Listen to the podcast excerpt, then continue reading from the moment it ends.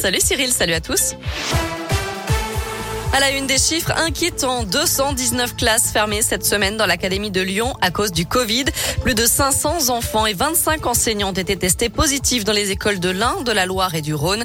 Le bilan en France n'a jamais été aussi élevé depuis la rentrée scolaire, plus de 4000 classes fermées. Bien que le pays ait enregistré plus de 20 300 nouvelles contaminations au Covid en 24 heures, aucune nouvelle restriction n'est envisagée pour l'instant. Un confinement des personnes non vaccinées n'est pas nécessaire pour Emmanuel Macron, le président qui s'est confié ce matin à la Voix du À noter aussi ce cluster dans le Beaujolais, 60 personnes contaminées après la fête des classes en 1 à Pouilly-le-Monial d'après le progrès. Des inquiétudes aussi à Lyon sur le pont de la Brasserie, sur la M7 à la sortie sud du tunnel sous Fourvière. Il est emprunté chaque jour par 100 000 véhicules. Et le progrès révèle aujourd'hui qu'il est en péril. L'ouvrage qui date de 1972 a besoin de travaux d'urgence. La métropole de Lyon étudie les déviations possibles.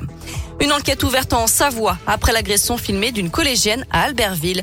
Les images partagées sur les réseaux sociaux montrent la jeune fille de 13 ans se faire rouer de coups dans la rue par deux filles pendant qu'une troisième filme la scène avec son téléphone portable. Les parents de la victime ont porté plainte. Selon le parquet de Chambéry, la collégienne est aussi concernée par une procédure ouverte après la publication sur les réseaux d'une vidéo à caractère sexuel la mettant en scène. Plusieurs personnes avaient été placées en garde à vue dans cette affaire au mois de mai. Pour le moment, aucun lien n'est établi entre ces deux enquêtes. Dans le reste de l'actualité en France, 20 ans de réclusion requis en appel contre le beau-père du petit Tony, mort en 2016 sous ses coups à l'âge de 3 ans. L'avocat général a également requis 6 ans de prison ferme contre la maman, poursuivie pour non-dénonciation de mauvais traitements et non-assistance à personne en danger. La mort d'un militaire français, un soldat de la Légion étrangère âgé de 24 ans, s'est noyé lors d'un entraînement dans le Gard.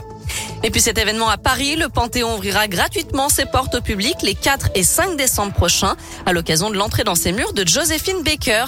L'artiste franco-américaine militante antiraciste entrera officiellement au Panthéon le 30 novembre dans le mausolée républicain dédié aux personnages ayant marqué l'histoire de France.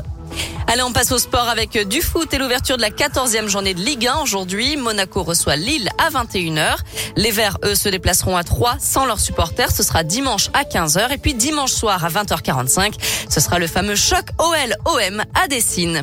Un nouveau choc aussi à l'Astrobal en Euroleague de basket. L'Asvel, 7e, reçoit Barcelone, 2e ce soir à 21h.